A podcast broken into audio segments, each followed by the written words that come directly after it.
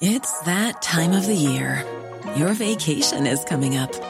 You can already hear the beach waves, feel the warm breeze, relax, and think about work.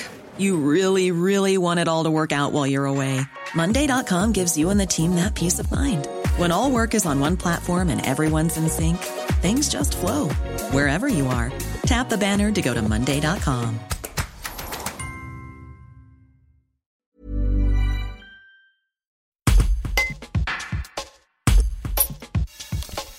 En 1996, Pascal a vécu une expérience de mort imminente. Il souhaite rester anonyme, voici sa position concernant les croyances et la religion. Je suis assez cartésien et j'ai du mal à être croyant. Quand mon frère est mort, j'ai trouvé ça tellement injuste que je me suis révolté. Ça m'a écarté de toute croyance jusqu'à mon accident. Après qu'on ait une puissance supérieure au-dessus, pourquoi pas? Je ne veux pas y croire au point d'aller à l'église tous les dimanches. Pour moi, la religion, c'est autre chose.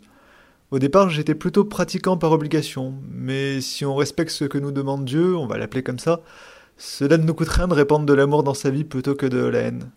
On en tire parfois beaucoup de bien, d'autres fois on se prend des claques parce qu'on est dans un monde de requins. J'ai toujours agi comme ça, je l'ai inculqué à mes enfants, donc c'est un peu ma conception de Dieu.